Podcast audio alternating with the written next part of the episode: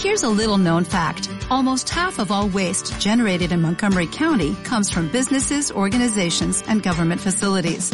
Reducing the amount of waste in your workplace will have a positive impact on our environment.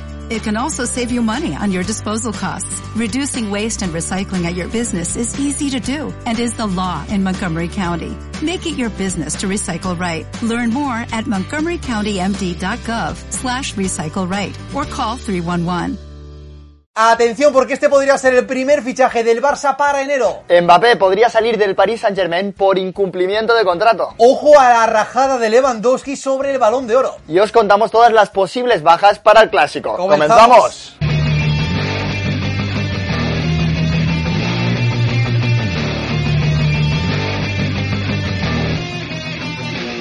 Buenos días, buenas tardes y buenas noches. ¿Qué tal? ¿Cómo estáis familia Post United? Esperamos que muy bien. Bienvenidos a un nuevo Post News. Y empezamos hablando de la Europa League porque jugó el Betis que recibió a la Roma de Mourinho y empataron a uno. Goles de Canales y también de Velotti por parte de la Roma y un Betis que ya pone rumbo a los octavos de final de la Europa League. Todo en una jornada en la que el Arsenal visitó al Bodo Glimt y también venció por la mínima gracias a un gol de Bukayo Saka. Y todo en un jueves en el que también jugó el Villarreal, lo hizo en Conference e hizo los deberes, venció 0 a 1 al Austria Viena. También se disputaron más partidos europeos, la Real Sociedad contra el Sheriff Tiraspol, jugó el Manchester United, el West Ham en Conference League, que si queréis saber los resultados y más sobre estos partidos os podéis dirigir a nuestras redes sociales, Twitter, Instagram, Facebook, arroba United. Y en relación a la Europa League, la pregunta del quiz del Post News de hoy es la siguiente. ¿Quién fue el subcampeón de dicha competición la temporada pasada? Ya sabéis, poner vuestra respuesta en comentarios que al final del vídeo daremos la solución. Vamos a hablar ya del Fútbol Club Barcelona después del mal sabor de boca ayer tras empatar 3 a 3 en el Camp ante el Inter. Como sabéis, el equipo de Xavi tiene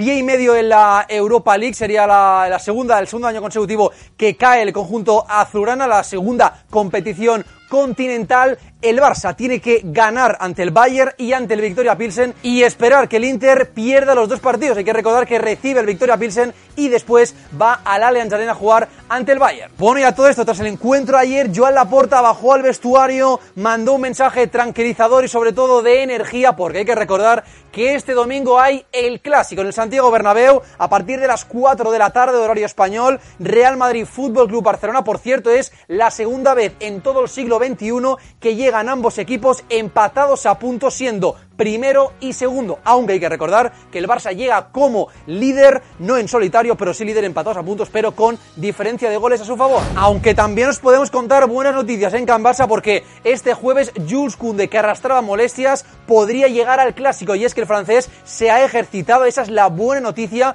Eh, se ha ejercitado junto al grupo este jueves y apunta a llegar al clásico. Vamos a ver si Xavi se arriesga o no a meter en el 11 titular al eh, jugador galo. Y dejando al margen el clásico, atención a esto, información de Gerard Romero y es que el Barça pretende recuperar a Nico González del Valencia, donde está cedido de cara al próximo mes de enero. Sería el primer fichaje del equipo de Xavi que quiere cortar la cesión del canterano azulgrana para que vuelva. Y por último, desde Barcelona, mucho ojo a las declaraciones de Robert Lewandowski sobre el balón de oro en Movistar Plus. Y es que el polaco dijo Benzema balón de oro, por supuesto, si no lo cancelan, es probable que refiriéndose al balón de oro que no le dieron. Y vamos ahora con la actualidad del Real Madrid, también relacionado con el clásico, porque Antonio Rudiger, el central alemán del conjunto blanco, es duda para el clásico. Un Rudiger que recordamos que en el último partido de Champions contra el Shakhtar, tras chocar con el portero rival, recibió un fuerte golpe en el ojo. Pues el central del Real Madrid que en la sesión de entrenamiento de este jueves no se ejercitó junto a sus compañeros y que todavía tiene problemas y molestias en el ojo. Así que es duda para el clásico y ahora el Real Madrid que está buscando diferentes modelos de máscara para que así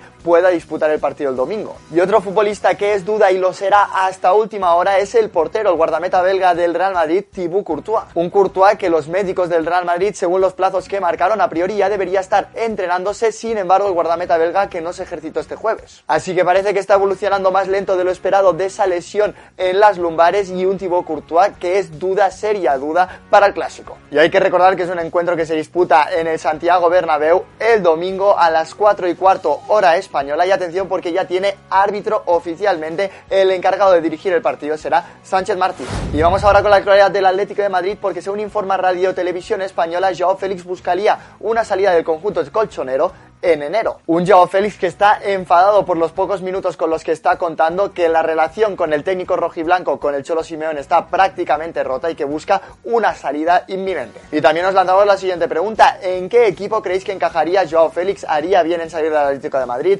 Si no, dejad vuestra opinión en comentarios que os leemos. Dejamos ya la liga y el fútbol español para marcharnos a hablar de fútbol internacional. Atención porque en la Premier League el diario Bill, diario alemán, habla de dos jugadores que juegan en Alemania pero que interesan a un equipo de la Premier. Hablamos de Bardiol y de Bellingham. Según el Bill, interesan y mucho al Chelsea. De hecho, el propietario, Todd Boehly, estaría dispuesto a pagar sobre todo. La prioridad es Jude Bellingham. Y, según el Bill, insisto, Todd Boehly, propietario del Chelsea, está dispuesto a pagar hasta 120 millones de euros por el mediocentro inglés del Borussia Dortmund. Y todavía en Inglaterra y todavía hablando de mercado, atención a esto también informa el medio británico The Sun y es que el Manchester United podría, podría tener sustituto para Cristiano Ronaldo si el astro portugués deja a Old Trafford este mismo mes de enero. La información, insisto, es de The Sun y el nombre es Ivan Tony, el joven delantero centro del Brentford eh, que hizo una gran temporada el año pasado, también está y que según el The Sun podría ser uno de los candidatos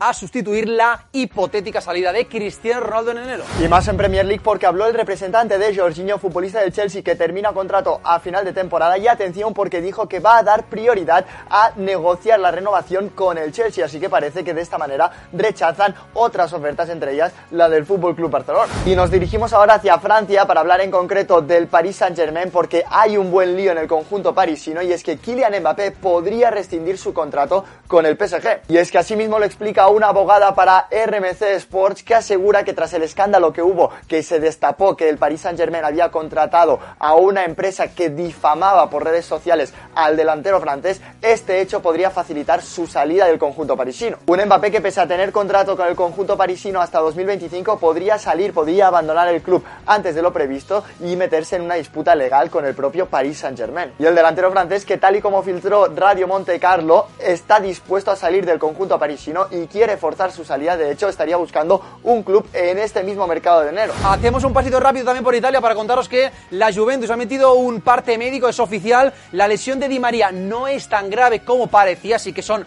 buenas noticias para Ángel Di María, para la Juve y para Argentina. Así que la noticia, aparte en clave Juve, también en clave selección y mundial, la presencia del Fideo en Qatar no peligra, ya que el parte médico eh, informa que tan solo va a estar unos 20 días de baja. Y un apunte más de fútbol internacional, vamos hacia Argentina porque Marcelo Gallardo, técnico de River Plate, anunció que no seguirá al cargo del club argentino. Y es que el propio entrenador en una rueda de prensa aseguró, voy a ser breve, vengo a hacer un anuncio claro, anoche comuniqué que es mi final de contrato, termina en diciembre y ya no seguiré en River Plate. Un Marcelo Gallardo que su nombre se ha vinculado con otros grandes clubes europeos, entre ellos el Fútbol Club Barcelona que también se le vinculó junto al conjunto de azulgrana. Así que os preguntamos, ¿creéis que irá a entrenar por Europa? ¿A qué equipo creéis que entrenará? Deja la opinión en comentarios que os leemos. Y la respuesta a la pregunta del quiz del Post News de hoy, ¿quién fue el subcampeón de la Europa League la temporada pasada? Es el Rangers Football Club. Los escoceses perdieron en la tanda de penaltis contra el Eintracht. ¿Lo recordabas? Bueno, y hasta aquí el Post News familia, ya sabéis si os ha gustado el vídeo, deja tu like, suscribiros al canal si todavía no lo estáis y nos vemos en futuros vídeos. Adiós, chao.